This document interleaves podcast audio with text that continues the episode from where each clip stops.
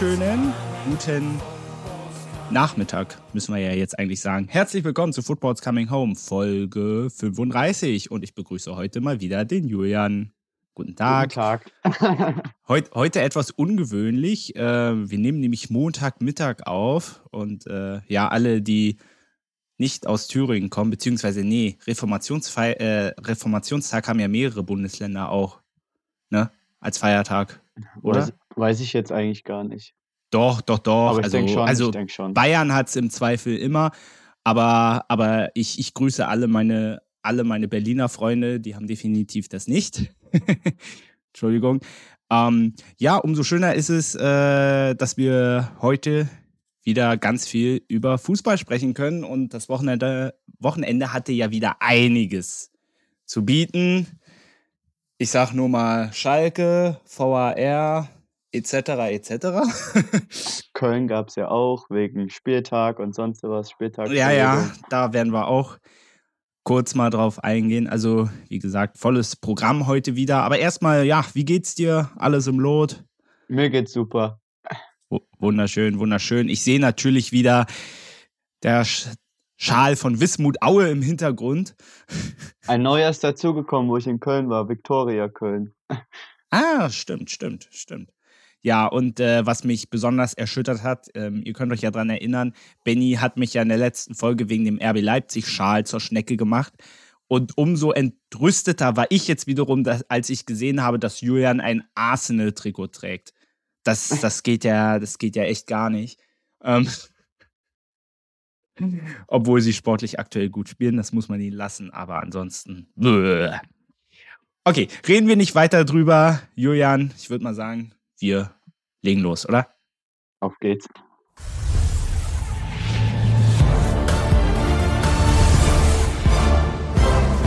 Wir steigen ein mit unseren Top-Themen. Und zwar zum zwölften Spieltag in der Fußball-Bundesliga. Und wir beginnen heute mal mit Stuttgart gegen Augsburg. Und da werden sich jetzt einige ähm, vielleicht fragen, wieso reden wir über den VfB Stuttgart? ähm, aber da ist ja in den letzten Wochen doch einiges passiert. Ähm, wir fangen aber trotzdem mal mit dem Spiel an. Am Ende ein sehr, sehr wichtiges 2 zu 1 äh, gegen Augsburg und somit steht man jetzt erstmal auf Rang 15, hat somit die Abstiegsplätze verlassen. Julian, was sagst du dazu? War ein sehr gutes Spiel eigentlich. Also war gut anzuschauen. Ja, definitiv. Also es war sehr durchwachsen. Augsburg sehr, sehr früh in Führung gegangen. Das war jetzt zum dritten Mal, dass die Augsburger nach einer Führung ohne Sieg nach Hause fahren. Und ja, der VfB hat gut gespielt, dann am Ende die Schlussphase und hat dann, sage ich mal so, verdient gewonnen mit 2 zu 1. Ja, also ähm, vor allem dieses späte Tor, da wurden Erinnerungen an die vergangene Saison, an den letzten Spieltag wach, wo man sich noch gerettet hat. Ach ja, stimmt, das war ja gegen Köln, ne? Weil Ja, sehr, ja, Deswegen hast du, ja, okay, das, das, das verstehe ich. Was aber auch ungewöhnlich war, also ähm, es hat ja in der Offensive bisher ein bisschen gehakt, aber jetzt, es läuft super. ich glaube, über, über 30 Torschüsse gehabt oder so. Also äh, total crazy, was man da auch zum Teil vergeben hat. Aber am Ende äh, steht ein 2 zu 1 und du hast es ja auch schon gesagt, es war absolut hochverdient. Ja, also ich weiß nicht, da gab es in der Szene, ich, ach, Minute habe ich vergessen aufzuschreiben, ging es um einen Elfmeter für ähm, Augsburg, ähm, wo Sosa die Hand rausstreckt. Also für mich wäre es ein Elfmeter gewesen, aber warum?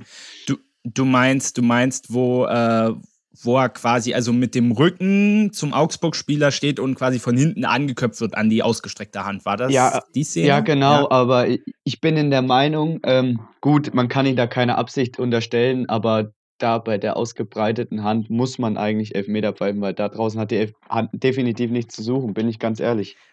Also in den Sportschau-Highlights wurde gesagt, es ist äh, vertretbar, da keinen Elfmeter zu geben. Als ich die Szene dann auch gesehen habe, äh, also ging es mir ähnlich so wie bei dir. Ich, ich bin auf jeden Fall zusammengezuckt. Weißt du, ich dachte mir so, ha, also man kann die Sichtweise verstehen, aber, aber ich war mit den Gedanken auch so ein bisschen bei dir. Also ja, es ist nicht absichtlich, aber ich weiß nicht, ist es, es kann ich als nicht aktiver Fußballer sehr schlecht einschätzen, ob es normal ist, so hoch zu springen mit so ausgebreiteten Armen, keine Ahnung. Ja, du willst ja den Schwung mitnehmen, aber ich sag mal so, wir als Schiedsrichter in der Kreisliga hätten den gepfiffen, sage ich so, wie es ist, weil da draußen hat die Hand nichts zu suchen, wenn du den weit ausstreckst und äh, kommen wir wahrscheinlich dann später auch dazu. Bei Köln gegen Hoffenheim war es auch so, dass es Handspiel war, aber da verstehe ich, dass es nicht gegeben wird, weil er sich dann abstützt. Aber. Ja.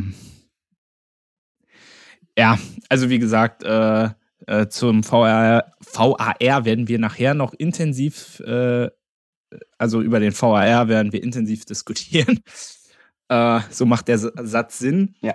Ähm, wir wollen aber beim VfB Stuttgart noch mal ein bisschen in die Tiefe gehen. Und zwar, ähm, wir hatten es ja in der letzten Folge, glaube, da haben wir es gerade frisch verkündigt, als äh, Pellegrino Matarazzo entlassen worden ist. Jetzt hat man einen neuen Trainer mit Michael Wimmer. Also im, eigentlich ist es kein neuer Trainer, weil man hat einfach den Co-Trainer äh, zum Chef befördert und hatte aber, aber aber auch schon, meine Güte, was ist heute mit mir los? Aber man hatte auch schon andere Leute an der Angel, so wie ein Domenico Tedesco, Zolt, Löw oder auch ein Sebastian Hoeneß. Man hat sich aber jetzt dafür entschieden, das hat ja Alex Werle auch gesagt, dass man jetzt erstmal mit ihm in die Winterpause gehen wird. Es sind ja jetzt, glaube ich, auch nur noch drei Spiele. Wie, wie siehst du das? Also ich kann Werle verstehen, bis jetzt die Ergebnisse kommen. Also sie haben 2 zu 1 gegen Augsburg gewonnen, gut, dann halt Ausrutscher gegen BVB gehabt, aber im Pokal sicher weitergekommen und gegen Bochum auch ein 4 zu 1. Also Stand jetzt läuft super. Also, ja. Ich wollte es vielleicht noch so ein bisschen auf eine andere Perspektive bringen. Und zwar, es gibt ja durchaus aktuell ein schwieriges Verhältnis zwischen Sven Mislintat als Sportdirektor und auch Alex Werle. Ähm, warum es letztendlich keiner von den drei Trainern geworden ist, die ich eben aufgezählt habe, ähm, ähm, weil es angeblich zwischen den beiden interne Abstimmungsprobleme gegeben haben soll. Also Gespräche gab es mit den Personen sogar, aber aufgrund interner Querelen ist es am Ende dann keiner geworden. Wie, wie, siehst du das aktuell? Auch aus deiner Erfahrung als Köln-Fan, Alex Werle war ja lange Zeit beim FC. Wie, wie bewertest du dieses Verhältnis? Ja, mit Werle gibt es öfters mal Kommunikationsprobleme. Das war ja beim FC nicht anders. Ähm, ja, gut. Man hat auch gesehen, jetzt am Wochenende war ja Jogi Löw beim VfB Stuttgart im Stadion, dass da vielleicht was zustande kommen kann, aber ich weiß es selber nicht. Wenn's die Bei Yogi Löw? Meinst du wirklich? Naja, er das, war ja schon mal Trainer beim VfB Stuttgart. Deswegen. Ja, ja, gut, aber also das ist ja jetzt wirklich schon, schon, also das war ja gefühlt vor, vor, Mauer, äh, vor Mauerbau. Also, also, nein, also das, das glaube ich nun wirklich nicht, dass Yogi Löw sich das nochmal antut. Ähm, vielleicht aber noch eine andere Sache. Du hast ja ähm, schon angesprochen, dass wohl Alex Werle, also ich kann das sch sehr schwer beurteilen, aber wenn du als Kölner sagst, dass es da durchaus auch schon schwierig war, ähm, ich meine, es kam ja auch vor ein paar Wochen diese Schlagzeilen auf, wo dann Sammy Kedira und Philipp Lahm äh, vorgestellt wurden als Berater des Präsidiums, was offensichtlich auch mit Sven Mislintat nicht abgesprochen war. Wo ich mir auch immer dazu sage, also ja, Philipp Lahm und Sammy Kedira, die bringen brutale Fußballkompetenz mit. Aber ich finde, also ich verstehe diese Anstellungen nicht. Immer als Berater des Vereins. Ich habe schon damals nicht verstanden, als der BVB Matthias Sammer zum Berater gemacht hat. Also es ist, weißt du, es ist so gefühlt eigentlich, sollen sie den Verein unterstützen, aber es ist eigentlich auch keine offizielle Funktion. Weißt du? Ja. Und das, äh, das verstehe ich irgendwie nicht, was das soll. Also entweder sind sie fest im Verein oder sie sind es nicht.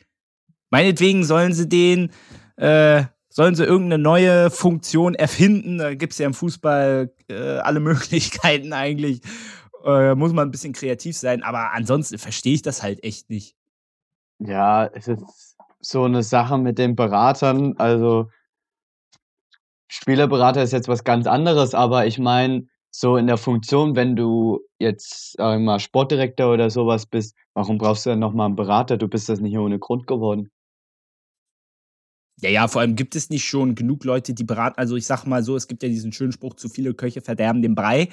Äh, könnte in dem Fall, viele spekulieren ja auch äh, darauf, ob das nicht von Werle pure Absicht war, um Misslintat ein bisschen Feuer unterm Arsch zu machen. Ähm, aktuell liegen ja die Vertragsgespräche auf Eis. Ähm, also der Vertrag von Misslintat, der endet ja im nächsten Jahr. Ähm, man soll sich da jetzt ausgesprochen haben, aber naja, man will nach dem 15. Spieltag eine Entscheidung fällen. Das hat ja Alex Werle so gesagt. Ähm, wie siehst du das? Was meinst du? Vielleicht eine Prognose? Wird man verlängern? Vielleicht auch nicht. Er steht ja auch ähm, unter Beschuss bezüglich der Transfers, die er in diesem Sommer auch getätigt hat. Also er ist ja nicht mehr so unumstritten. Ja, ich weiß es nicht. Ich habe da ich bin da mit dem VfB eher weniger zu bezogen. Ähm, ich kann das ehrlich gesagt schlecht einschätzen. Aber ich denke mal, dass es Werle hat seinen eigenen Kopf, dass der, äh, wahrscheinlich den dann rausschmeißen wird oder beziehungsweise den Vertrag nicht verlängern wird. Also, vermute ich zumindest mal. Na, ist auf jeden Fall, äh, sehr gespannt, äh, äh, sehr spannend, ja ähm, wie es da auch weitergeht.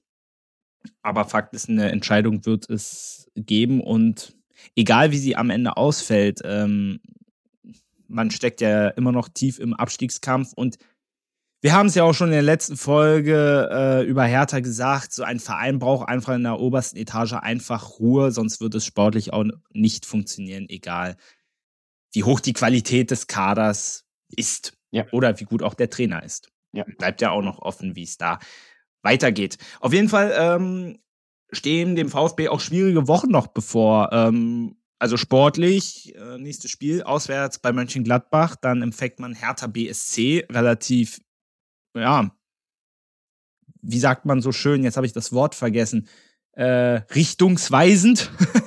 Sechs Punkte Spiel. Und, äh, ja, und, und äh, dann auswärts bei Bayer Leverkusen. Also da hat man auch noch äh, ein bisschen was vor sich vor der Weltmeisterschaft.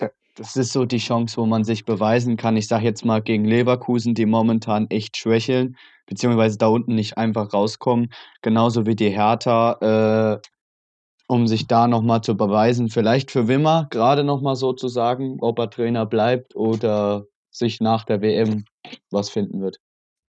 Ja, wir gehen weiter zum Abendspiel. Eintracht Frankfurt gegen Borussia Dortmund. Und eigentlich wollte ich dieses Spiel gar nicht so groß machen. Es ist eigentlich eher durch den VAR groß geworden. Ähm, also nicht, weil es das Spiel nicht verdient hätte. Es, fand, es war zu Recht das Topspiel an diesem Spieltag. Ähm, aber, aber eigentlich hätte das Ergebnis so auch gereicht. Der BVB gewinnt mit 1 zu 2. Und ähm, ich finde, aufs Sportliche gehen wir mal jetzt nicht ein, weil ich glaube, das würde zu viel Zeit fressen. Und gehen direkt zur entscheidenden Szene. Ihr werdet es alle schon gesehen haben.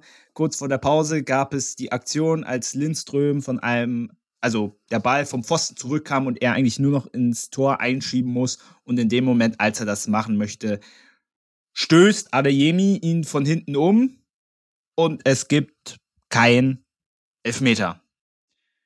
Freistoß, so. Freistoß für Dortmund. Äh, ja, Freistoß für Dortmund sogar, wegen Handspiel. Ach ja, wegen Handspielen. Ja, ja wegen Handspiel, genau. So, Julian, ähm, ich hätte gerne deine Meinung dazu. Also, wie du schon, wie du schon gesagt hast, ähm, Adeyemi stößt Lindström klar zu Boden.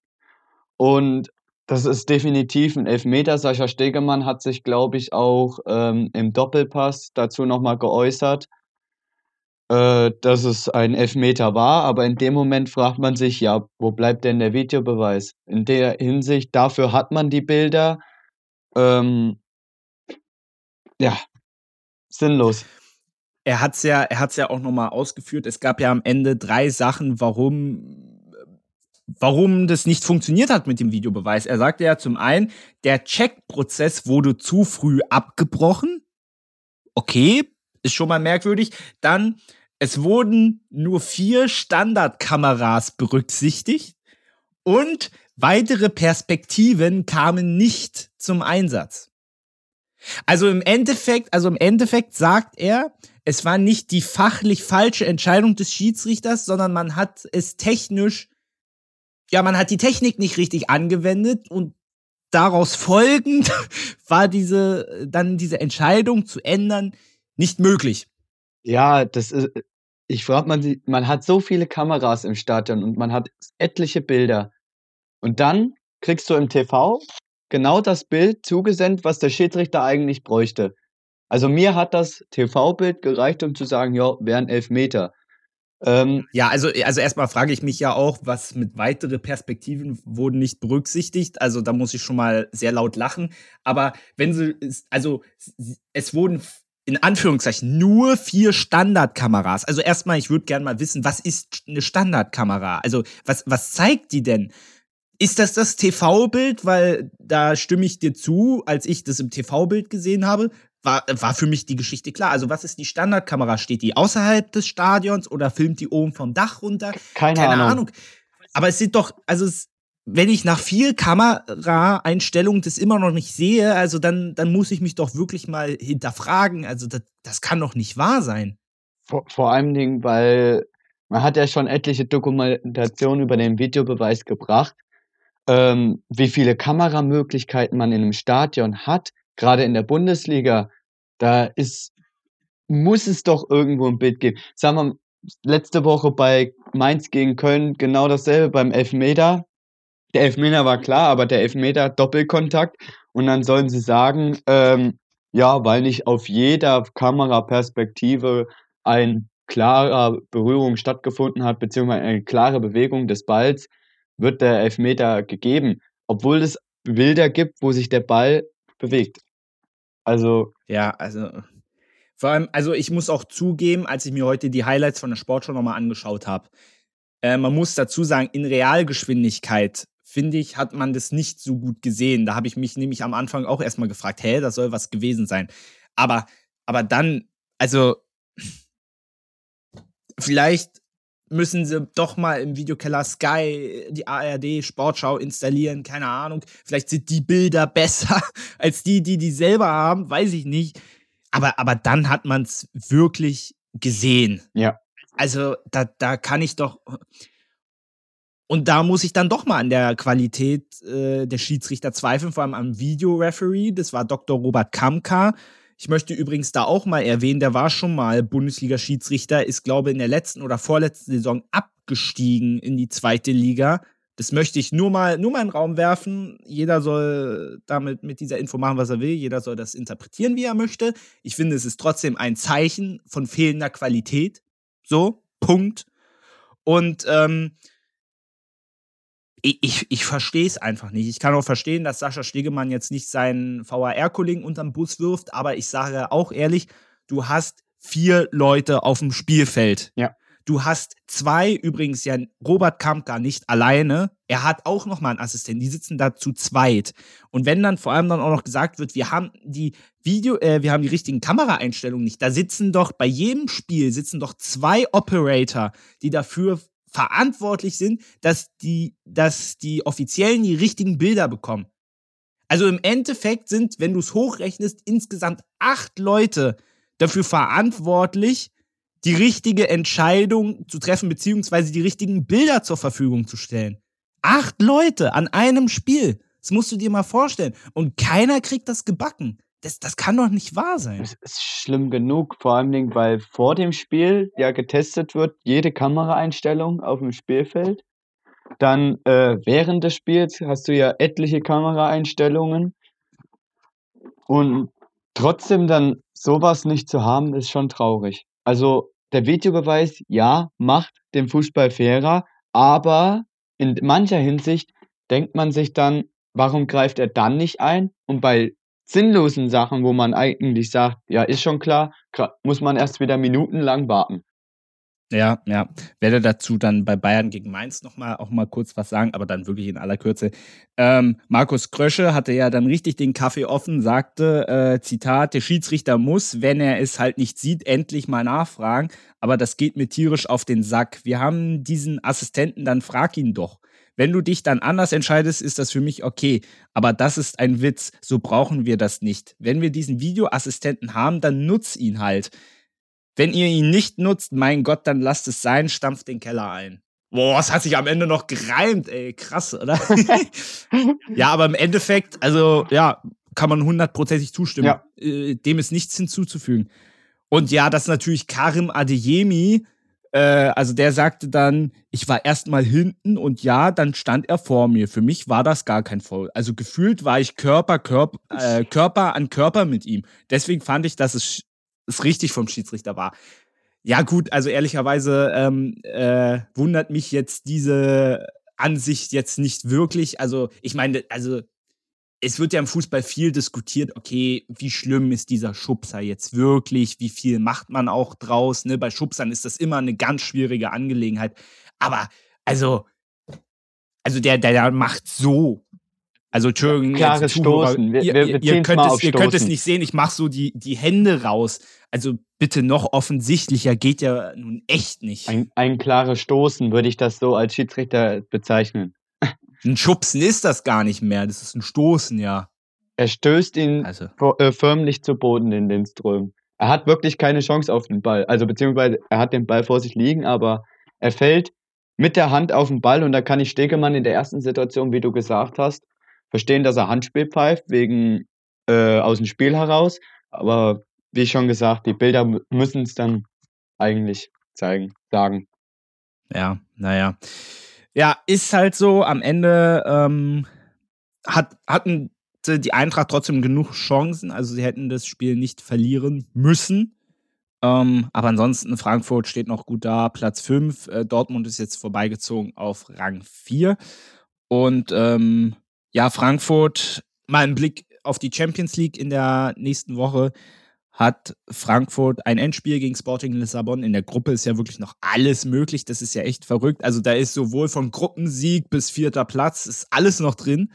Und ähm, ja, Dortmund ist ja schon durch. Hat dann noch das Auswärtsspiel zum Abschluss in Kopenhagen, aber da ist eigentlich alles geregelt schon. Ja. Dann machen wir weiter mit Schalke gegen Freiburg. Und äh, ja, der Sportclub hat mit 2 zu 0 gewonnen. Das ist jetzt äh, keine so riesige Überraschung. Aber auch auf Schalke ist momentan äh, viel los, neben der Sache, dass es halt sportlich nicht läuft. Und ähm, bevor wir in die Diskussionen einsteigen, habe ich, ihr kennt alle den Benny vom Sportpodcast On the Pitch, glühender Schalke-Fan. Und äh, ihn habe ich mal nach seiner Meinung gefragt bezüglich Thomas Reis jetzt als neuen Trainer, bezüglich der Entlassung von Frank Kramer, unter der Woche jetzt auch Rufen Schröder als Sportdirektor zurückgetreten. Und ja, er hat mir eine kleine Nachricht hinterlassen, die werdet ihr jetzt hören und dann werden wir darüber sprechen. So, jetzt aber erstmal Benny. Ja, hallo erstmal David und Julian. Äh, was man auf jeden Fall schon mal direkt konstatieren kann, äh, für den FC Schalke 04 ähm, geht eine turbulente Woche zu Ende. Äh, angefangen hat das Ganze am Mittwoch. Ähm, man hat schon sehnsüchtig eine ganze Woche lang darauf gewartet, dass der neue Trainer kommt. Ähm, ja, am Donnerstag kam er dann. Aber zuvor, am Mittwoch, äh, kam es ja tatsächlich äh, zu einer Person anderen Personalie, nämlich zu einer fast schon noch wichtigeren Personalie. Äh, Rufen Schröder hat äh, ja, sein Handtuch geworfen beim FC Schalke 04. Komplett überraschend. Ähm, ich kann ja mal kurz erklären, wie das bei mir ungefähr abgelaufen ist, als ich das gehört habe. Äh, ich habe gesehen, dass Schalke einen Beitrag hochgeladen, hochgeladen hat und da habe ich schon gedacht, ach, wahrscheinlich wird jetzt der neue Trainer ähm, gleich auf einer Pressekonferenz bekannt gegeben. Das war aber nicht der Fall und dann sehe ich da plötzlich Ruben Schröder, ähm, der offensichtlich freiwillig aus privaten Gründen angeblich äh, den Verein verlässt. Und äh, das war tatsächlich ein Schockmoment. Äh, ich meine, wenn man da schaut auf seine Erfolge, er ist der Architekt der Aufstiegsmannschaft äh, von Schalke. Er hat den, den direkten Wiederaufstieg geschafft, hat über 30 Transfers pro Transferperiode, also jetzt in drei Transferperioden, äh, über die Bühne bringen müssen regelmäßig und hat äh, insgesamt, glaube ich, ein Plus von 26 Millionen erwirtschaftet, allein durch äh, Abgänge und ähm, ja, natürlich auch äh, Gehalt, was eingespart werden konnte, weil man hat ja wirklich den Kader dezimiert finanziell äh, und heruntergebrochen, dass äh, dieser überhaupt noch, naja, in gewisser Weise standhaft ist und ähm, der Verein ihn überhaupt äh, bezahlen kann. Und ähm, ja, äh, Rufen Schröder ist eine riesige, schillernde Figur für Schalke, glaube ich. Wurde ja auch nicht ohne Grund ähm, ja, als der Don Schröder äh, bezeichnet von vielen Schalke-Fans, ähm, weil der wirklich ähm, Transfers an Land gezogen hatte, wo man dachte, wow, ähm, in der Lage, in der wir stecken, äh, gerade so ein Tom Kraus, Riesentalent, äh, einer der wenigen Lichtblicke auch in dieser Saison, Thomas Owejan, der sich äh, als hervorragendes Scouting-Beispiel zeigte und in der zweiten Liga äh, ja einer der Matchwinner war äh, über die Saison verteilt. Und insgesamt äh, war er, war er ja auch äh, der, der Schalke so nach außen hin vertreten hat. Peter Knebel, der jetzt in der Öffentlichkeit eher steht, der äh, währenddessen jetzt erstmal äh, die Person, Personalie des Sportdirektors füllt äh, als ja, Vorstandsvorsitzender. Ähm, ja, ähm, der also ich bin gespannt, was, was jetzt passieren wird, weil ähm, ja, Peter Knebel wird natürlich jetzt auch angezählt. Und das auch zu Recht, ähm, weil es wirft natürlich ein verwirrendes Licht auf den Vorstand, ähm, wenn man da hört, ja, Ruben Schröder ähm, ja, hat einfach mitten in der Saison gesagt, äh, ja, ich werfe jetzt das Handtuch. Ähm, vor allem, weil er der Mann war, der Schalke in dieser prekären Situation äh, nach dem Abstieg äh, an die Hand genommen hat. Und äh, ja, deswegen kann es nicht an dieser Herausforderung liegen. Da muss irgendwas im Argen gelegen haben. Ähm, genaueres weiß man da ja nicht. Ähm, aber naja, es ist ja nicht das einzige Problem, womit Schalke momentan konfrontiert wird. Ich meine, wir stehen auf dem letzten Platz. Ich glaube jetzt sieben Niederlagen in Folge, wettbewerbsübergreifend. Ähm, ja, Tabellenletzter noch hinter Bochum, sechs Punkte aus zwölf Spielen, ähm, ganz schwacher Wert. Und ja, dann wurde Donnerstag Thomas Reis, der äh, Ex-Trainer von, vom VfL Bochum, vom kleinen Konkurrenten, ähm, an Land gezogen, was ich erstmal als gute Personalie äh, ansehe ein guter Mann, der äh, bei Bochum in meinen Augen auch gezeigt hat, was mit einem kleinen Kader möglich ist. Ich glaube, vor der ersten Saison äh, von Bochum in der ersten Liga hat niemand gedacht, dass dieser Verein äh, in der ersten Liga bleiben wird. Und äh, er hat es tatsächlich über eine Saison geschafft, wurde dann nach, ich glaube, sechs oder sieben sieglosen Spielen in der zweiten Saison entlassen. Aber ja, ich habe ein gutes Gefühl mit ihm. Äh, ich glaube, der passt besser zu Schalke als ein Frank Kramer. Äh, auch von der Person her äh, wirkt er ja in gewisser Weise ja, kompetenter auch für die Aufgabe. Ähm, ich glaube, der ist mit allen Wassern gewaschen, um äh, einen guten Abstiegskampf zu führen. Natürlich, man hat am Wochenende das Spiel mit 2 zu 0 verloren. Ähm, gegen ein starkes Team aus Freiburg wohlgemerkt. Ähm, und er hatte zwei Trainingstage, dementsprechend hat man natürlich noch keine Handschrift lesen können, äh, ablesen können äh, im Team. Aber er hat versucht, offensiv zu spielen, hat 4-2-3-1, dann auch mal 4-3-3 versucht im Spielverlauf, was erstmal ein gutes Zeichen ist. Und ähm, ja, es ist hart, weil natürlich äh, haben wir gerade riesige Verletzungssorgen, gerade in der Verteidigung. Gra mit Greimel, Kaminski und äh, Sepp Vandenberg sind unsere drei Stamminnenverteidiger eigentlich oder äh, die besten Innenverteidiger neben Yoshida äh, verletzt und wir müssen jetzt gerade mit Henning Madrigiani in der Innenverteidigung spielen. Ein Rechtsverteidiger, der in meines Erachtens keine Bundesliga-Tauglichkeit aufweist. Ähm, das kommt ja noch dazu, dass unser Kader sowieso ähm, für die erste Liga natürlich verhältnismäßig dünn ist. Ähm, aber ja, ich habe das Gefühl, wenn, dann äh, wird es wahrscheinlich auch unter Thomas Reis ein wenig besser werden. Ich meine, ähm, punktetechnisch ist da unten noch alles drin. Das Endprogramm vor der Weltmeisterschaft ist natürlich hart. Unter anderem trifft man dann auch noch auf Bayern. Und ja, ich bin sehr gespannt, wie die äh, ja, weitere Saison läuft. Äh, bin auch gespannt, was da noch an Personalien passiert im Winter. Ob da ein Sportdirektor kommt noch, äh, der direkt äh, ja den Platz von Ruben Schröder äh, einfüllt oder ob auch vielleicht noch was im Team passiert, äh, ob noch ein paar Laien getätigt werden, weil, ähm, naja, man hat ja anscheinend das Gefühl auch im Vorstand, dass man da auf jeden Fall noch tätig werden muss und das sehe ich tatsächlich ähnlich. Ich bin gespannt, was ihr dazu sagt und ja, wir hören uns. Bis dann. Vielen Dank, lieber Benny. Und äh, dann nochmal äh, der Hinweis: äh, Schaut gerne mal bei On the Pitch, der Sport-Podcast, vorbei. Insbesondere, wenn ihr euch auch für andere Sportarten interessiert. Ist immer ein ganz schöner Überblick. So, jetzt wollen wir aber mal darüber sprechen. Ähm, ich überlege gerade, wo wir, wo wir da ansetzen. Da war ja eigentlich schon alles drin. Ich würde mal vorschlagen, wir fangen mal bei Frank Kramer an.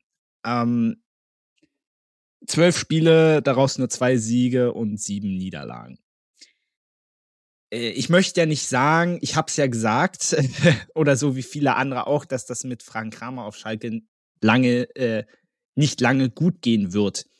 Auf der anderen Seite habe ich mir dann doch auch in den letzten Tagen so ein bisschen die Frage gestellt, ähm, hatte Frank Kramer denn wirklich eine Chance? Weil doch ich den Eindruck hatte, dass die Öffentlichkeit, ich ja auch, äh, doch von Anfang an tendenziell eher gegen ihn war. Weißt du? Ja, ich weiß, was du meinst. Also allgemein, Frank Kramer hat jetzt schon bei Bielefeld damals auch in der Bundesliga massenhaft Probleme gehabt.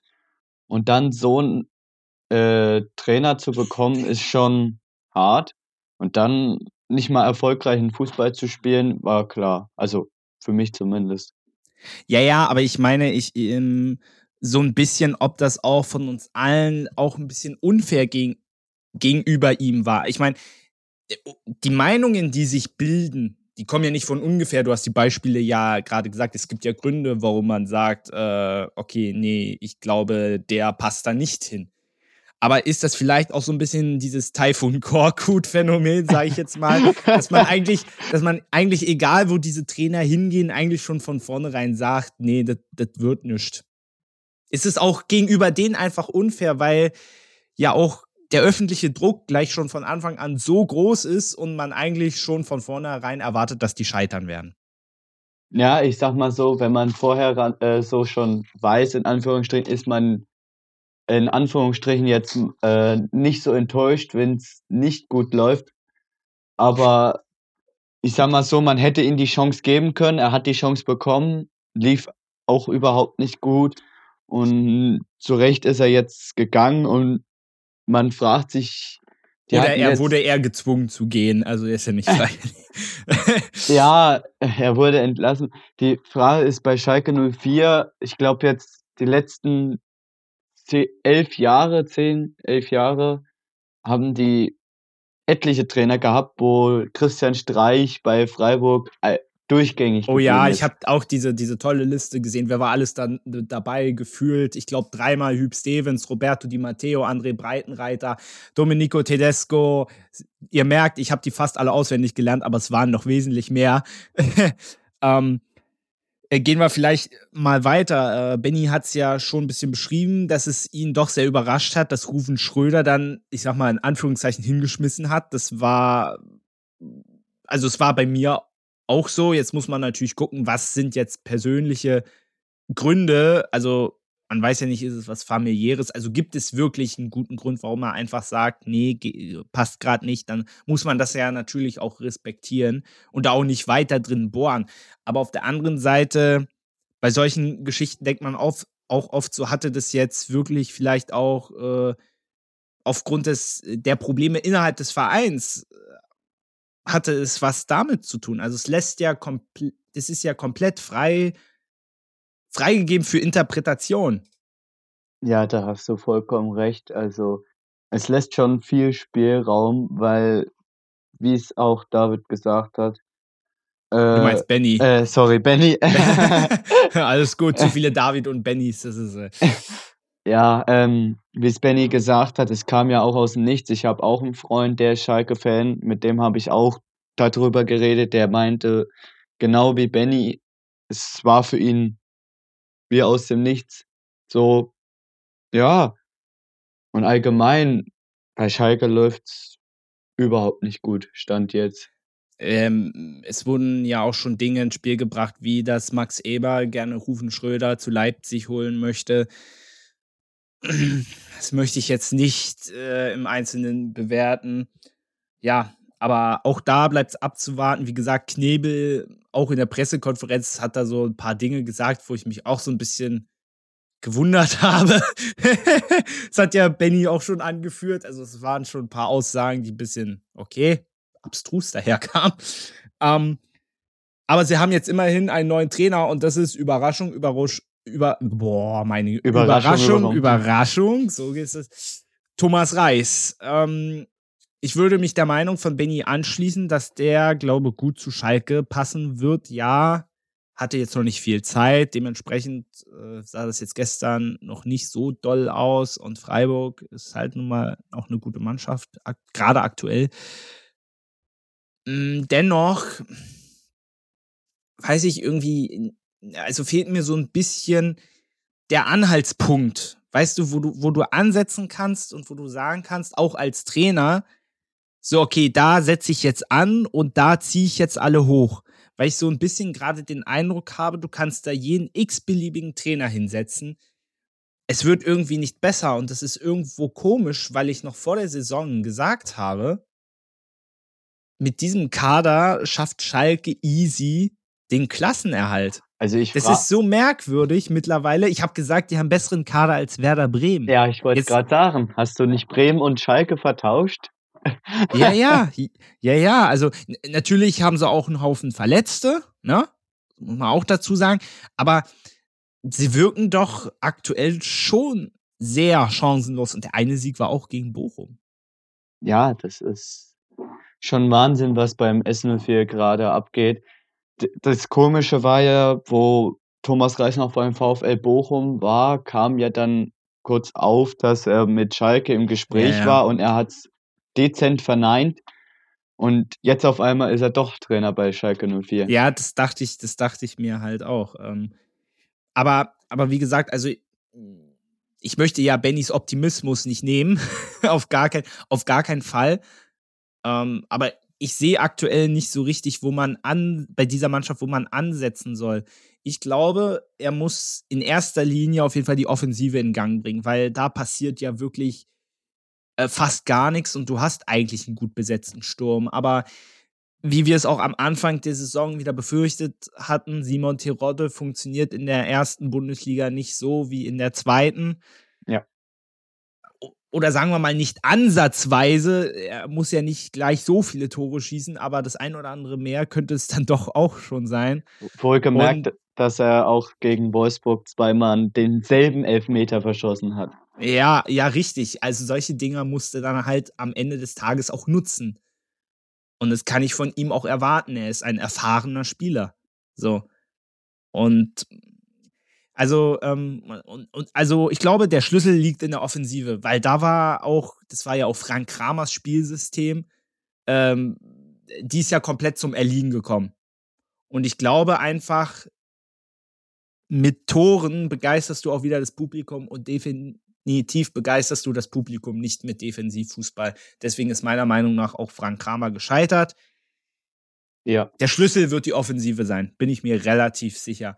Und vor allem auch, äh, dass du mal Alex Schwolo auch mal ein bisschen was von den Schultern nimmst, der arme Kerl, ähm, der auch in den letzten Spielen wieder das ein oder andere Ding drin hatte, wo du dir sagst, oh Mann, den muss man halten.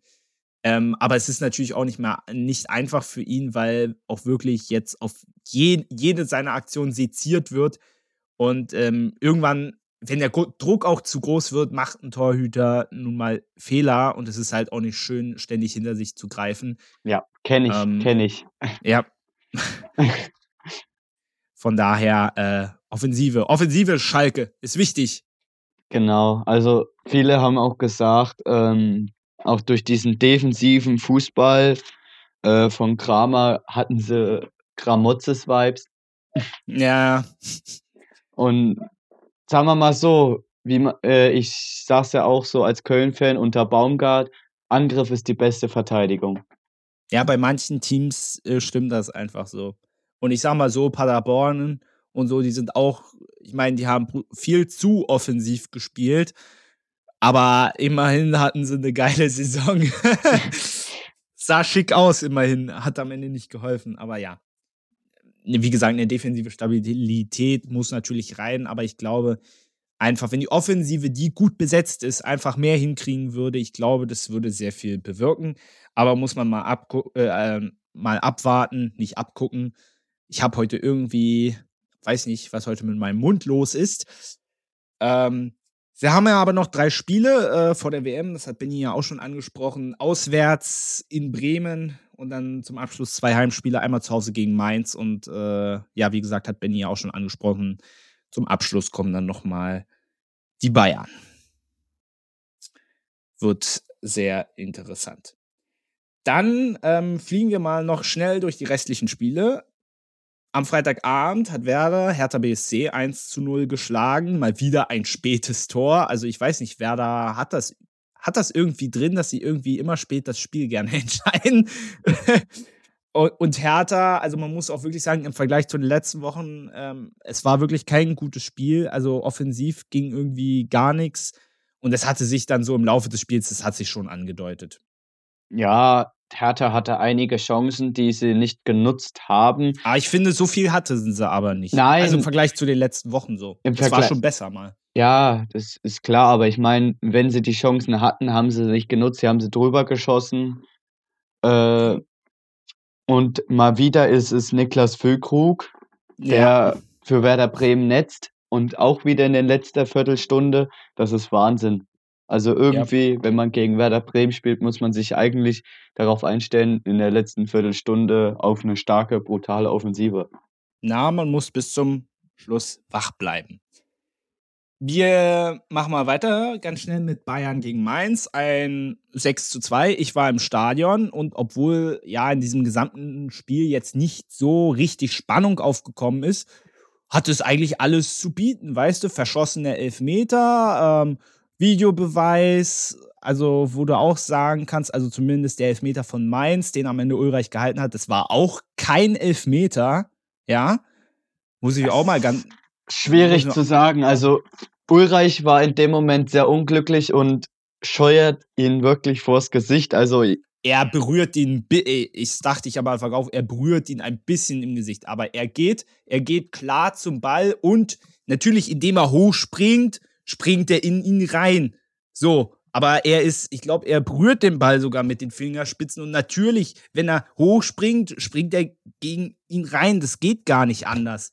Aber es ist keine Sache, wo, wo der VAR eingreifen muss und die Entscheidung, die ja ursprünglich war, weiterspielen, revidieren muss. ja, So.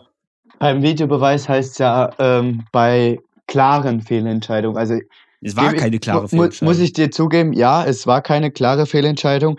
Die Berührung ist da. Deswegen kann man den Elfmeter dann im Nachhinein geben. Also wenn er einen Elfmeter gegeben hätte, kann man den so lassen. Und so, ja. Aber selbst schon unter normalen Umständen hätte ich den nicht gegeben, aber vielleicht ist das auch meine Bayern-Brille jetzt. Ähm, obwohl ich auch sagen muss, ich meine, ähm, ich habe ehrlicherweise, als Ulreich den Elfmeter ge äh, gehalten hat, habe ich zu meinen Freunden so gesagt, jetzt wartet mal ab, die Ecke wird reingehen. Weil das wirklich, na, das ist so, das ist so der Klassiker. Das hast du im Fußball schon so oft gesehen. Der Ja. Torhüter hält den Ball, es gibt Ecke, die anschließende Ecke fliegt rein. Das habe ich schon so oft gesehen und du auch.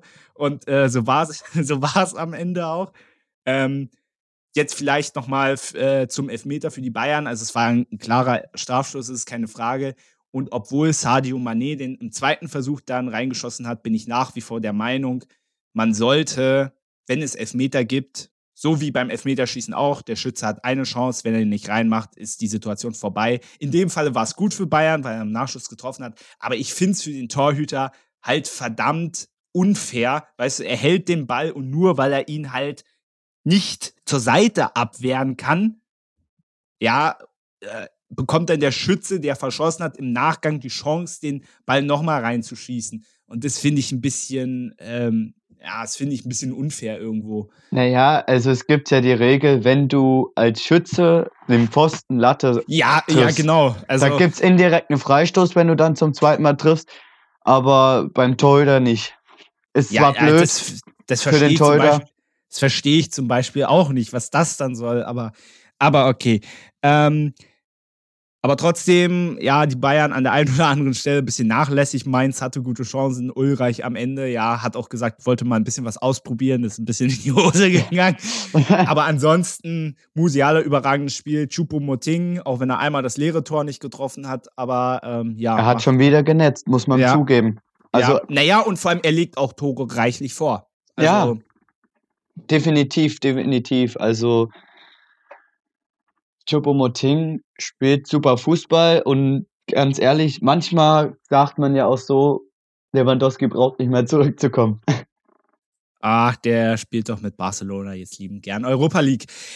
Äh, ja, sorry, das musste jetzt sein. Ähm, Leipzig gegen Leverkusen. RB gewinnt mit 2 zu 0, auch hoch verdient. Und ich stelle gleich dir mal die Frage: Ist der Xabi Alonso-Hype schon verflogen? Bisher nur einmal gewonnen. Jetzt die zwei, ja doch, die zweite Niederlage. Ja, ich denke schon. Also ich, ganz ehrlich, er wurde von meiner Seite aus zu sehr gehypt. Aber Äh, ist das wirklich seine Schuld oder liegt es einfach nicht auch an der Mannschaft? Oder ich finde, es liegt nur an der Mannschaft, es liegt weniger an ihm, ist meine Meinung. Wenn du allein schon siehst, äh, sie haben jetzt unter der Woche intensiv Elfmeter geübt, weil sie bisher, ich weiß nicht, wie viele Elfmeter die in dieser Saison schon hatten. Alle. Aber einige. Alle. Alle, Alle. und sie haben alle verschossen. Und da muss ich wirklich sagen, was kann jetzt der Trainer dafür, wenn die einfach schon diese dämlichen Strafstöße nicht reinschießen? Also da muss man ja wirklich, äh, sorry. Ja, die Mannschaft hat an sich eigentlich von den Spielertypen her und vom Namen her eine super Qualität, aber wenn das nicht genutzt wird, dann Entschuldigung, da kann man Xabi Alonso auch keine Schuld geben. Ja, aber wo liegt denn dann bei dir die, die, die, die Schuld? Also, ich finde, es ist nur die Mannschaft so. Mehr kann er nicht machen, das ist meine Meinung. Ja, es, ich bin jetzt selber kein Trainer gewesen oder sonst was, keine Ahnung, wie Ach, das ist. ach, äh, du, ich habe, ich habe schon Weltclubs. Äh, Weißt du, jede Minute ruft hier ein Weltclub bei mir an und ich sag dir, äh, ich kann mich vor Angeboten nicht retten. nee, ähm, ich habe keine Ahnung, wie das so ist als Trainer. Gerade ich aus dem Bezug als Spieler kann sagen, wenn bei uns ist es genauso, die Mannschaft Probleme hat, äh, in Rückstand zu geraten, äh, gibt es dann das Problem, dass die Köpfe unten sind und du dann keine Lust mehr hast, irgendwie in Anführungsstrichen Fußball zu spielen. Und dann sind die Köpfe nur noch unten und dann knallt's, kn äh, nacheinander die Tore rein. Ja, ja, hast du Scheiße am Fuß, hast du Scheiße am Fuß. Äh, Leipzig hat sich nochmal auf der Torhüterposition verstärkt, weil sich Blaswig jetzt auch noch verletzt hat. Jetzt Orjan Nyland im Tor. Bundesliga-Kennern sagt der Name ja auch noch was. Hat ja, glaube bei Ingolstadt gespielt, als die in der Bundesliga waren. Ähm, ja, ein solides Spiel gemacht, kann man, glaube ich, so sagen. Und Leipzig pirscht sich jetzt langsam an die Top 4 ran. Sind jetzt aktuell auf Rang 6. Wolfsburg gegen Bochum. Und Bochum hatte ja, ja, durchaus gute Wochen zuletzt. Ähm, aber ja, jetzt wurden sie mal sehr unsanft wieder auf den Boden der Tatsachen zurückgeführt. Mit einem 4 zu 0 gegen Wolfsburg. Und Wolfsburg spielt sich gefühlt immer besser ein unter Nico Kovac. Ja, wahrscheinlich hat's die gewisse Zeit unter Kovac gebraucht. Das war ein gutes Spiel vom VfL. Doppel äh, und man sieht auch, dass sie Standards können, gerade durch Maxi Arnold. Und zweimal, sagen wir mal so, das 3 zu 0 war eine Kopie vom 1 zu 0. Ja, zwei Tore von Felix Metscher. Sein Bruder Lukas war an dem Tag ein bisschen, bisschen unglücklich. Hat auch immer, hat glaube zweimal oder einmal auch noch das Aluminium getroffen. Aber gut, am Ende, ja, hat es der Bruder halt gemacht und dann ist auch gut. Bochum muss, wie gesagt, äh, ja, einfach, einfach weiterkämpfen, jetzt sich davon nicht unterkriegen lassen, wobei so ein 4-0 das natürlich auch äh, heftig ist. Also, dass, dass es so eindeutig wird, hätte ich jetzt nicht vermutet. Nein, an sich nicht. Gerade weil VfL Wolfsburg sich auch in der letzten Zeit, wie du gesagt hast, schwer getan hat. Aber jetzt Aber äh, das langsam wieder in. Tritt kommt, ja. Deswegen, also ich hätte nicht mit einem so eindeutigen Spiel gerechnet, aber am Ende war es halt so. Ja. Union gegen Mönchengladbach und äh, was soll man sagen? Also diese Moralmonster von Union Berlin, das ist ja Wahnsinn. Und ich würde mal sagen, exakt so spielt ein Tabellenführer Last Minute 2 zu 1 Sieg gegen Mönchengladbach, sogar nach Rückstand. Ähm, vor allem, ich glaube, sie haben ja in der 88. Minute schon das vermeintliche Siegtor erzielt. Das Ja. zählte dann nicht und dann in der Nachspielzeit nochmal. Also, das ist wirklich, ähm, als Bayern-Fan sage ich dir, das geht mir tierisch auf den Sack, weil, weil, weißt du, die sind so, Union ist aktuell so, also im positiven Sinne, die gehen mir so auf die Eier, weil, na, sie spielen exakt so, wie man es machen muss. Und äh, ich hatte sie ja vor ein paar Wochen noch heftig dafür kritisiert, dass sie in der Liga zwar ihre Leistungen bringen, aber in der Europa League nicht. Da stehen sie jetzt mittlerweile auch gut da, haben alle Möglichkeiten, äh, weiterzukommen. Jetzt unter der Woche wichtiges Spiel gegen Braga gewonnen, 1 zu 0.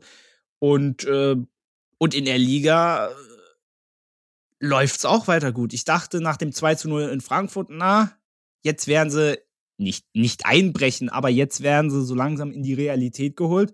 Und es hat den mal gar nicht ausgemacht. Die ziehen ihren Stiefel weiter durch und ja, stehen immer noch auf Rang 1. Wahnsinn. Ja, da bringt selbst die Niederlage von äh, gegen Bochum nichts. Und ich sag mal so, vor dem Spieltag habe ich so gesagt, ja, denn Bayern war am war, war zwischenzeitlich dann der Tabellenführer gewesen. Und so wie man es die letzten Jahre kennt, habe ich dann auch so gesagt, so, wir hätten wahrscheinlich gegen Gladbach patzen. Dann steht es 0 zu 1. Super, dachte ich mir. Genauso wie es abläuft. Und auf einmal 1 zu 1, das hätte den Bayern auch noch für die Tabellenführung gereicht. Und 90. plus 7, du guckst aufs Handy so, 90. plus 7. Ja, okay. 2 zu 1. Und mein Vater meinte dann noch so von der Seite so, naja, das Spiel muss erst abgepfiffen sein, wenn Union gewonnen hat. ja, wobei es ja jetzt wirklich nicht so ist, aber, aber ja, es ist. Wobei du auch immer, also wenn du Union erwischen willst, dann, dann auswärts zu Hause kannst du eigentlich immer damit rechnen, dass sie zumindest nicht verlieren. Und ähm, ja, verdienter Tabellenführer, muss man einfach so sagen. Wir machen den Spieltag zu mit Köln gegen Hoffenheim und ich muss zugeben, ähm, nach 90 Minuten steht ein 1 zu 1 und dafür, dass die Kölner ja nicht mal, ich glaube, rund 50 Stunden nach ihrem Nachholspiel in der Conference League äh, gleich wieder ran mussten, haben sie ein gutes Spiel gemacht. An sich schon, ja. Die erste Viertelstunde, wo es meistens gegen uns knallt, äh, haben wir das Tor geschossen. Also stark durchgemacht von Linden Meiner. Der spielt. Der hat ein gutes Spiel gemacht. Der spielt super, der gefällt mir auch. War ja fragwürdig, ob er überhaupt spielt, da er ausgewechselt worden ist beim Conference League Nachholspiel gegen Slowacko. Und ja, dann schießt Keins das, äh, äh das 1 zu 0. Und super Stimmung. Dann unglücklich, sage ich mal so, das 1 zu 1 bekommen nach dem Ballverlust. Und an sich, das Unentschieden ist verdient. Ja, also, würde ich auch sagen. Wobei, äh, zum Zeitpunkt, als das 1-1 fiel, war es schon ein bisschen glücklich, also für die Hoffenheimer. Aber im Endeffekt, ähm, ja, geht der Punkt auch so in Ordnung. Und ich denke, äh, damit ist auch so ein bisschen der Frust, dass man auch so schnell wieder spielen muss, in Anführungszeichen. Hoffentlich, insbesondere bei Steffen Baumgart, auch ein bisschen verflogen. Ähm, und äh, ja, wie gesagt, auch in der Conference League, da hat man ja jetzt auch noch alle Möglichkeiten am letzten Spieltag. Es schaut ja. gut aus für die deutschen Teams in Europa. Judy, dann sind wir durch die Bundesliga durchgekommen. Und ja. ähm, hast du noch irgendwas? Sonst setzen wir an der Stelle mal wieder einen Cut und kommen dann zu den verschiedenen Themen, was sonst noch so los war in den vergangenen Wochen. Hast dann, du noch was? Nein, die Bundesliga an sich sind wir durch. Wunderbar, dann bis gleich.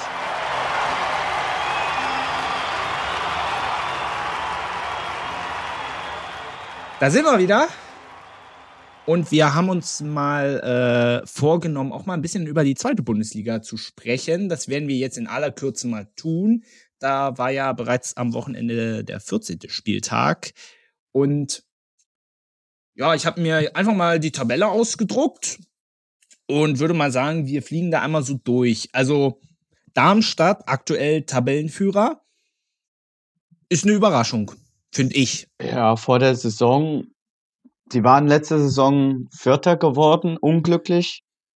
Äh, also aufgrund dessen ist eigentlich gar keine so Überraschung. Ja, das ist nur eine Weiterentwicklung, deswegen, aber trotzdem. Äh, ja, was Thorsten Leberknecht äh, mit Darmstadt macht, ist super.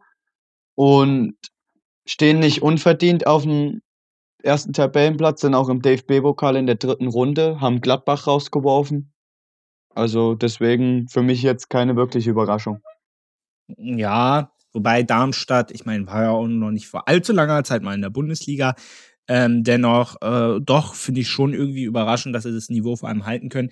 Der HSV dahinter haben jetzt auch ähm, das Topspiel gegen Paderborn jetzt am Wochenende gewonnen. Paderborn aber trotzdem auf drei und ähm, ja, auch da, sage ich mal so, HSV, dass sie jetzt mit weit vorne sind, ist jetzt weniger überraschend. Das ist eher Pflicht für die Hanseaten, würde ich mal sagen. Ähm, aber man hat auch jetzt ein schickes Aufstiegsrennen dahinter Heidenheim, die ja eigentlich auch immer mit vorne sind, es dann letztendlich nie schaffen, aber ja, immer so ein bisschen für Unruhe sorgen, sag ich mal. Mit einem überragenden Trainer, Frank Schmidt, der gefühlt auch schon Ewigkeiten da ist. 15 Jahre feiert er schon, die haben das, glaube ich, war ja. Also Ja, es haben sie ja die Fans von Heidenheim eine schöne Choreo gehabt für Frank Kramer vor ein paar Spieltagen. Ich weiß jetzt nicht mehr genau. Fra äh, Frank Schmidt. Äh, Frank Schmidt. Nee. Ey, jetzt habe ich ja, Frank Kramer, Frank Schmidt, das äh, kann das passiert. Ja, genau, Frank Schmidt. Und an sich Heidenheim, eine super Truppe, die sich in der zweiten Bundesliga hält. Etabliert hat, muss man ja. Ja. Und mehr eigentlich auch noch. Und spielen ja teilweise, ich glaube vor zwei Jahren war es gegen Werder Bremen in der Relegation. Deswegen sagen wir so, spielen gut. ja, definitiv. Ähm, was ich positiv noch erwähnen möchte, Kaiserslautern, ähm, brutaler Traditionsverein, wo man ja auch immer die Sorge hat, oh, wie wird jetzt die Zweitligasaison? Aktuell machen sie es richtig gut, Platz 7. Ähm, Eintracht Braunschweig macht es nicht viel weniger schlecht, sind sehr schwer in die Saison gekommen, aber stehen jetzt aktuell auf Rang 11. Ähm, und der dritte Neuling, äh, 1. FC Magdeburg, die haben zwar zuletzt auch den HSV geschlagen, ne, aber tun sie noch ein bisschen schwer. Platz 15. Wobei man mit Schwertun auch immer sagen muss, das sind Aufsteiger und die spielen in, in erster Linie natürlich gegen den Abstieg. Und insofern stehen alle drei Mannschaften gut da. Ja, gerade Magdeburg, also sie sind zwar ein guter Drittliga-Club und in die, vom Namen her gehören sie auch in die zweite Bundesliga Minimum. Gerade auch die Tradition. Aber ob sie sich da drin erhalten können, die waren ja schon mal in der zweiten Bundesliga, sind aber dann direkt Dann- wieder abgestiegen. Ja, Äh, deswegen mal sehen, was die Saison noch bringt für den FCM. Naja, interessant wird's ja vor allem, wenn man äh, weiter nach unten guckt. Äh, Kräuter Fürth, da gab's ja auch schon einen Trainerwechsel auf 16 als Bundesliga-Absteiger. Noch schlimmer hat's Bielefeld getroffen, die sind aktuell letzter. Ähm, es ist ja nichts Neues, dass die Bundesliga-Absteiger sich erstmal schwer tun mit der zweiten Liga. Aber das ist, natürlich schon sehr extrem. Ja, das ist schon die Härte, gerade als Kräuter Fürth äh, beziehungsweise Arminia Bielefeld, die dann am Anfang der Saison schon in, oder beziehungsweise am Ende der letzten Saison als Absteiger feststanden und dann den Trainer gewechselt hatten äh, und dann alles neu aufbauen wollten. Läuft ziemlich schlecht und sie hatten ja auch schon den ersten Trainerwechsel hinter sich, Arminia Bielefeld. Ja, wobei da wird es dann interessant sein, werden sie sich jetzt noch rausarbeiten können und was passiert vor, vor allem mit Sandhausen? Weil Sandhausen sagt man ja immer so, äh, das ist eigentlich so immer so der Verein, wo man so sagt, ach, sind sicher Abstiegskandidat. Und seit wie vielen Jahren spielen die aber mittlerweile auch schon zweite Liga und haben es am Ende immer vermieden, in die dritte Liga zu gehen. Also auch da ist jetzt das Tabellenbild nicht überraschend, aber aus der Erfahrung der letzten Jahre sagst du immer, Sandhausen, irgendwie regeln die das immer noch. Das ist so wie der FC Augsburg in der Bundesliga. weißt ich du, wollte gerade sagen, ja. Abstiegs, Ich wollte gerade klarer sagen, Abstiegskandidat, aber irgendwie schaffen sie es immer. ja, der FC Augsburg der zweiten Bundesliga, ich wollte sagen. Ja. Weil Augsburg ja noch besser dasteht. Aber auch, wie gesagt, es, es lohnt sich wahnsinnig, äh, die zweite Liga äh, weiter zu verfolgen. Bleibt da auf jeden Fall ähm, dran. Dazu, das war mal kurz ein kleiner Einschub zur zweiten Liga. Da werden wir mal gucken, ob wir dann auch nach der WM insbesondere da mal auch mal in die Details gehen.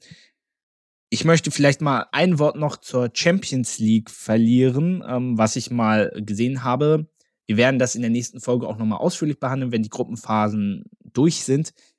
Aber trotzdem sehr interessant. Ähm, und zwar Real Madrid ist als einziges Team aus Spanien im Achtelfinale. Ja. Alle anderen Vereine haben keine Chance mehr, ins Achtelfinale der Champions League zu kommen. Sowohl Barcelona als auch Sevilla als auch Atletico sind bereits alle ausgeschieden. Ja, sind, Das äh, nenne ich mal spannend. ja, es können mehr portugiesische Vereine als Spanien, äh, spanische Vereine in Achtelfinale einziehen. Und ich frage mich, ob das schon überhaupt gegeben hat. Allgemein, Atletico Madrid hätte man echt nicht so schlecht eingeschätzt und spielen dann noch unentschieden und verlieren gegen Leverkusen. ah, das war ja auch mit diesem Elfmeter am Schluss, den Radetzky noch hält und dann dieses Kauderwelsch und dann ist Schlumm, äh, Schluss. Also das, Ausgleichende Das war ja- Gerechtigkeit. ja, ja, aber das war ja auch richtig verrückt. Ja, und Sevilla ist jetzt irgendwie auch nicht ganz so überraschend, weil die haben auch in der Liga aktuell Probleme, hatten jetzt zuletzt Trainerwechsel, jetzt ist ja Jorge Sampaoli da. Ähm, ja, aber durch Handauflegen geht's halt auch nicht. Und ähm, ich sag mal so, wenn du schon in den ersten drei Spielen schon die Grundlage nicht legst, dann kannst du es hinterher auch nicht mehr ausbügeln. Dann das funktioniert irgendwann nicht mehr. Ja. Ist genauso wie beim FC Barcelona, die sich sehr schwer getan haben in ihrer Gruppe und jetzt. Es war ja auch eine schwere Gruppe, muss man dazu sagen. Ich meine, gegen Bayern und Inter Mailand, also das ist ja jetzt, ähm, wobei wir da ja doch schon der Meinung waren, dass sich Barcelona am Ende vor Inter durchsetzen wird. also ich hatte im Vergleich zum letzten Jahr hatte ich Barca das durchaus wieder zugetraut. Ähm, da ich Barca an sich als Verein nicht so super sympathisch finde, äh, breche ich dabei jetzt auch nicht in Tränen aus, muss ich ehrlicherweise sagen. Aber, Entschuldigung, aber dennoch, das ist ja natürlich schon ein, schon schwer zu schlucken. Also sie müssen da sehr schwer schlucken.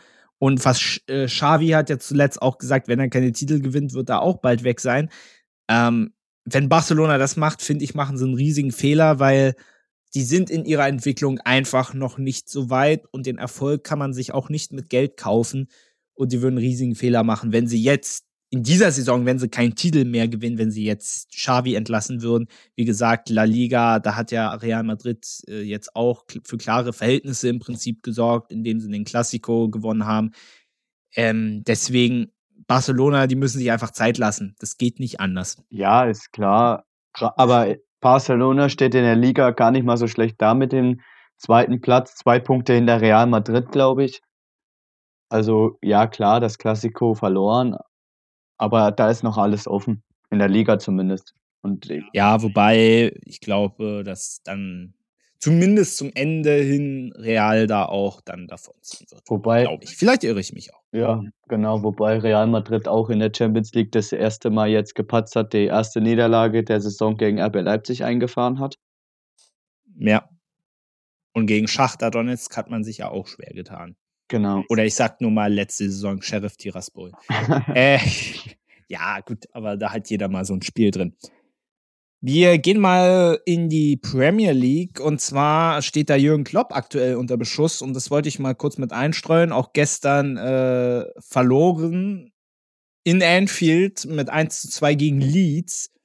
Und äh, was hochinteressant ist, Virgil van Dijk, der ja wirklich schon lange da ist, ähm, hat gestern sein 71. Heimspiel absolviert und hat erstmals, seitdem er da ist, verloren. Also zu Hause. Ah, das ist schon echt, das ist echt eine krasse Quote, ne? Ja, äh, das ist Enfield, sagen wir mal so. Das, das hat, ist schon ein Mythos. Ja, der gestern aber gebrochen wurde. nee, vorge vorgestern. Von, von Leeds United wohlgemerkt, die momentan auch nicht gerade sehr gut dastehen, glaube ich. Ja, aber ähm, das, das ist auch keine Überraschung. Ähm, trotzdem wir bleiben mal bei Liverpool. Ähm, es wurde ja viel darüber diskutiert. Es ist das siebte verflixte Jahr von Jürgen Klopp. Könnte ihm das jetzt zum Verhängnis werden? Nein, das glaube ich nicht. Dafür hat er viel zu viel erreicht beim FC Liverpool und ich glaube, dafür ist er auch eine zu große Ikone beim FC Liverpool geworden. Er hat die Champions League gewonnen. Er hat nach 30 Jahren mal wieder einen Meistertitel eingefahren. Gut, man hat jedes Mal einen Ausrutscher dabei, aber ich glaube, die kommen wieder. Ich halte dagegen, ich glaube tatsächlich, dass Jürgen Klopp nicht die Saison da überleben wird. Weil alles, was du gerade gesagt hast, gerade an Erfolgen, und er hat ja Liverpool in die Weltspitze erstmal überhaupt zurückgeführt. Als er da war, die war, die haben Europa League gespielt, wenn überhaupt. Muss man sich immer vor Augen halten.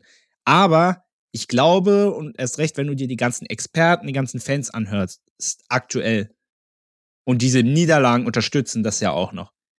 Ich glaube, mittlerweile ist der Kredit langsam aufgebraucht, was ich sehr schlimm finde, weil ich eigentlich genauso denke wie du. Aber ich glaube, das zählt alles nicht mehr. Das hast du bei Thomas Tuchel und Chelsea natürlich sind nochmal andere Eigentümer, ist eine andere Situation. Aber schon da hast du das gesehen. Ja. Und ich glaube, das wird bei Liverpool auf Dauer nicht anders sein. Bin ich mir ziemlich sicher sogar. Ich wünsche mir für Jürgen Klopp, dass es nicht so ist. Aber ich habe die dunkle Befürchtung, dass wenn das so weitergeht, er nicht mehr lange da sein wird. Wie gesagt, Champions League haben sie am Anfang vor allem gegen Neapel ordentlich auf die Ohren gekriegt, haben sie jetzt die Gruppenphase, sind, sie sind schon durch, haben jetzt theoretisch in der Woche das Entscheidungsspiel um Platz 1 gegen Neapel, äh, wobei ich glaube, aufgrund des Hinspielergebnisses wird man das nicht mehr aufholen können, selbst wenn man gewinnt. Ähm, aber trotzdem, ich glaube, ähm,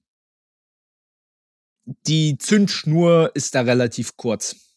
Ja, gut, England ist wahrscheinlich ein bisschen anders da als Deutschland, das ist, äh, das ist klar.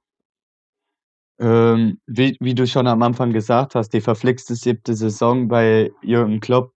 Bei Mainz war es schon so, da waren sie kurz vorm Abstieg. Bei Dortmund, dann waren sie zur Halbserie auf dem Abstiegsplatz und am Ende noch auf dem Europa League Platz gelandet. Und jetzt halt bei Liverpool stehen sie auf Platz 9. Also, ja. Also sagen wir mal so, es sieht ja nicht ganz so schlimm aus wie bei Mainz und bei Dortmund, als er gegangen ist. ist also, aber äh, und man darf ja auch nicht vergessen, sie haben zuletzt äh, das Topspiel gegen City, natürlich auch mit Glück. Das braucht man aber halt in solchen Spielen auch. Aber das hat man gewonnen. Ja. Mit 1-0. Ja, das darf man auch nicht vergessen. Äh, dennoch glaube ich auch, dass in Sachen Transfers, ich meine, es, es gibt ja, es wird ja langsam eigentlich wieder neu gebaut. Weißt du, jetzt ist ein Manet weg, jetzt kam neu ein Darwin Nunez, der noch nicht so gut funktioniert ich glaube, es ist, Liverpool steckt einfach in einem Prozess drin, wo es einfach Zeit braucht. Ich weiß nur nicht, ob man Jürgen Klopp die Zeit geben wird. Im Gegenteil, ich habe bei England eher die Erfahrung, dass gerade bei den Top-Teams es erst richtig, richtig, richtig beschissen laufen muss und dass dann mit, äh, dass dann ein neuer Trainer von komplett neu wieder aufbaut das ist so, glaube ich, die gängige Praxis, so wie du es bei vielen Top-Teams gesehen hast und wie es beispielsweise Manchester United schon seit Jahren probiert, sie aber grundsätzlich immer noch alles falsch machen. Aber, aber schau dir mal bei den ganzen, aber schau dir mal bei den Vereinen an, bei den ganzen anderen Top-Teams, wie das war. Es war exakt das Gleiche. Arsenal lag komplett am Boden die letzten Jahre. Jetzt ist ein Mikkel Arteta, der sie von Jahr zu Jahr immer wieder, wieder nach oben gebracht hat. Jetzt sind sie aktuell Tabellenführer. Denk mal an die Zeit bei Tottenham zurück, wo Maurizio Pochettino neu kam. Und er hat das über Jahre, über Jahre aufgebaut, bis ganz nach oben hin. Es hat aber halt ein bisschen gedauert. Du kannst in England nicht von 0 auf 100, äh, oder glaube ich zumindest, kannst du nicht von 0 auf 100 nach einer Scheißsaison gleich wieder eine gute Saison haben. Das funktioniert einfach nicht. Ja, da da hast du recht. Also, bei Thomas Tuchel kam ja der Rauswurf auch, äh, fragwürdig beziehungsweise aus'm Nichts. Und ja, deswegen, man braucht immer wieder was zum Aufbauen. Bei Manchester United, klar ist das jetzt der, äh, Worst Case, wo gar nichts funktioniert. Da hat Mourinho nicht funktioniert. Da hat jetzt, äh Ole Go äh, Gunnar Solskjaer nicht funktioniert. Jetzt versuchen sie es mit Ten Hag. Da funktioniert es auch nicht gerade sehr gut. So geht's so, würde ich mal sagen. Ja. Haben jetzt, so haben jetzt am Wochenende 1-0 gegen West Ham gewonnen, aber wenn du dir auch zum Teil mal die, die, äh, die Auftritte in der Europa League angeschaut hast und ähm, dann hast du ja auch noch dieses ständige Theater mit Cristiano Ronaldo. Ähm, ja, und was ich aber auch noch mal hinzufügen möchte, und dann machen wir das Thema, glaube ich, mal zu. Ähm, Graham Potter jetzt als äh, neuer Trainer bei Chelsea. Hat jetzt übrigens am Wochenende mit Chelsea gegen seinen Ex-Club Brighton and Hove mit 4 zu 1 verloren. das nur mal so. Das hat er doch ja, mit Absicht gemacht. Nur, nur für als, Brighton. Als, äh, als kleine Randnotiz. Gut, eine Sache habe ich tatsächlich doch noch ganz schnell. Ähm, wir haben ja ich glaube, in der letzten Saison sogar eine Sonderfolge zur Bayern JHV gemacht. Diesmal war die Jahreshauptversammlung ja ein bisschen ruhiger. Die Beteiligten haben offensichtlich alle aus den Vorkommnissen des vergangenen Jahres gelernt, erfreulicherweise. Ähm, trotzdem, es kam natürlich wieder das Thema Qatar Airways Sponsoring auf. Das wird auch weiterhin so bleiben, ist ja gar keine Frage, auch im Bezug, je näher die WM jetzt auch rückt. Und ähm, ja, auch der Michael Ott hat mal wieder, das ist ja sozusagen einer, ich sag mal, der sich öffentlich kritisch äußert, also der auch wirklich in die Öffentlichkeit geht, ähm, der auch diesmal wieder einen Redebeitrag hatte und auf den Uli Hoeneß hinterher losging und sagte, ihr Auftritt war peinlich, wir sind hier nicht bei der Generalversammlung von Amnesty International. Äh, weißt du, bei manchen Sachen sage ich mir so, Mensch, Uli, äh, Uli, du bist ein cooler Typ, du hast so viel Gutes getan, von deinen Steuergeschichten schauen wir mal weg.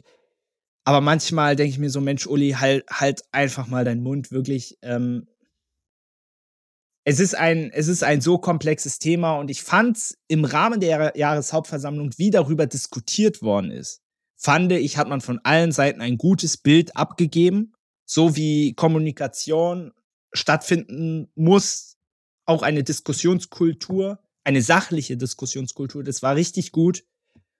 Und dann kommt Uli Hoeneß wieder mit sowas. Ich, ich, das verstehe ich einfach nicht. Weil das Thema ist doch zu komplex und zu ernst, um das jetzt so in den Dreck zu ziehen.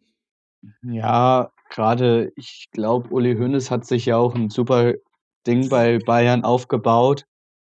Und mit solchen Aktionen kann man das zerstören. Auch, ja, Qatar Airways ist schon eine Sache für sich. Also ich finde es auch nicht gut, die Partnerschaft mit dem FC Bayern. Aber jetzt auch wegen der WM kann ich nicht viel zu sagen. Ja, es ist, ich meine, dass wir unterschiedlicher Meinung sind, das ist ja das eine.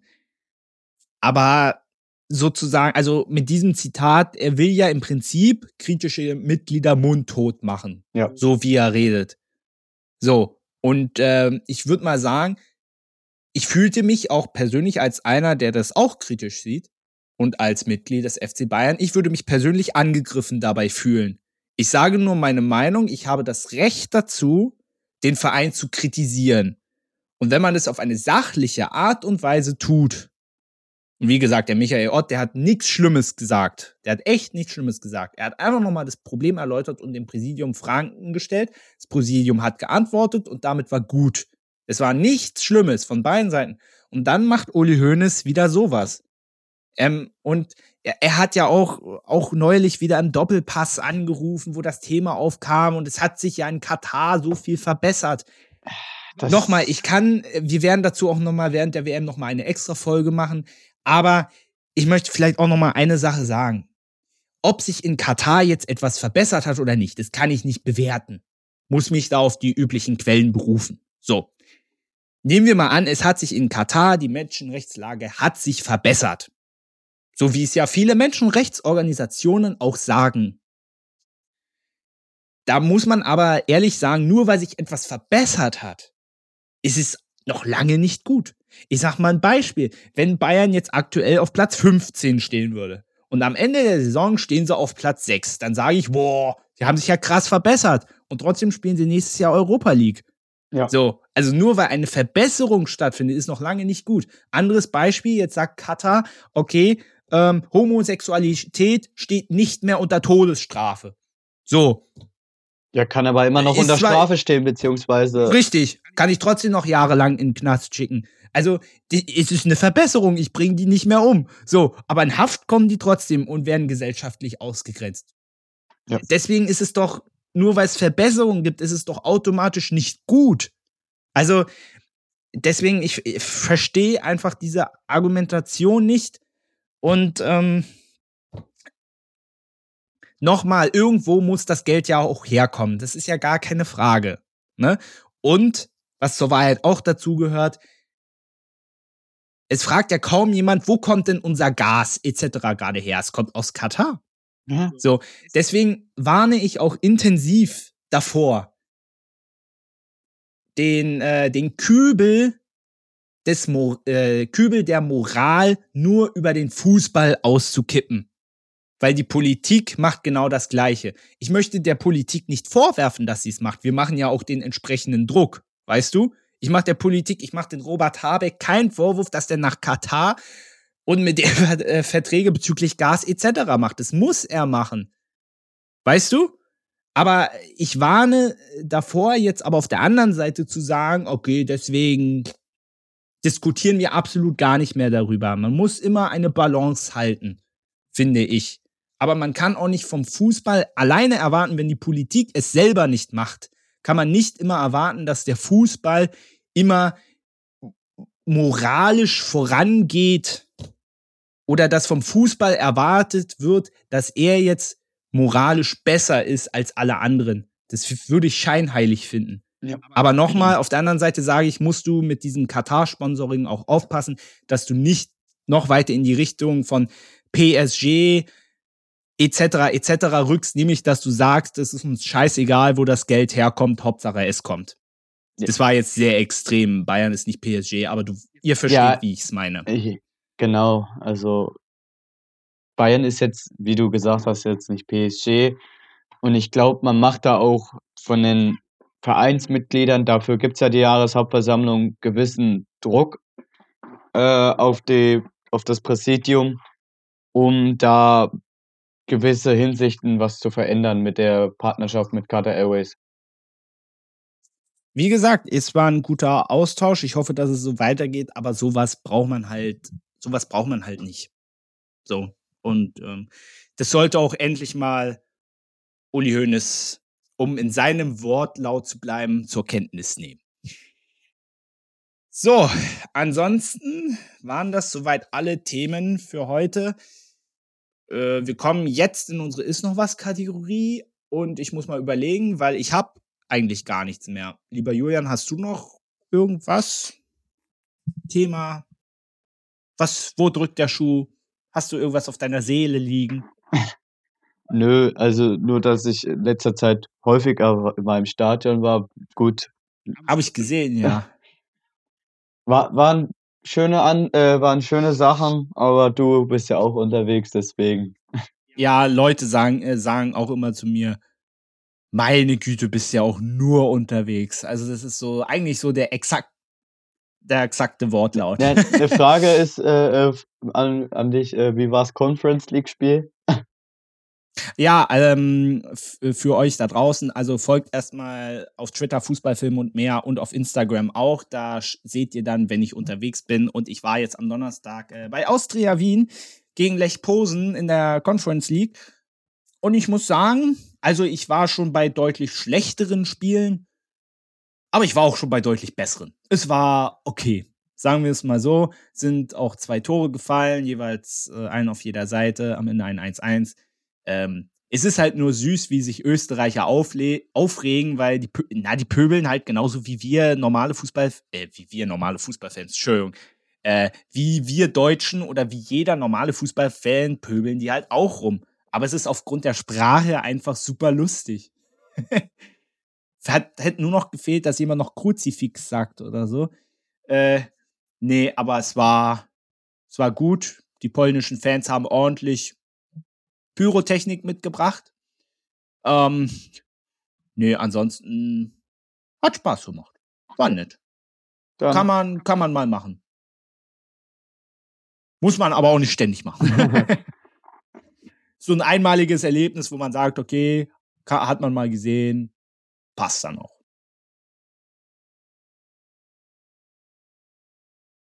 Ja, dann war's das. Gut. Frage beantwortet. Alles klar. Sehr gut, sehr gut. Ja, ansonsten, wie gesagt, ich war jetzt auch in München am Wochenende gegen Mainz. Nächste Woche bin ich dann bei Hertha gegen Bayern. Bin ich auch sehr gespannt drauf, wie das wird. Gut, ansonsten, ich habe nichts mehr. Lieber Julian, Nö, die Frage Schön, ist beantwortet. Das, Was? Die Frage ist beantwortet, deswegen habe ich nichts mehr. Und danke. Achso, okay, okay, gut. Äh, schön, dass du dir heute die Zeit genommen hast. Wie gesagt, schön, dass ihr auch wieder mit dabei wart. Und ähm, wenn ich das richtig im Kopf habe, werden wir noch eine Folge zur Regu regulär zur Bundesliga machen, bevor es dann in die WM-Vorbereitung geht. Da bin ich schon ein bisschen gespannt drauf. Judy, das war's für heute. Vielen Dank, Julian, nochmal und euch wünsche ich eine schöne Woche und sage bis zum nächsten Mal. Tschüss. Ciao.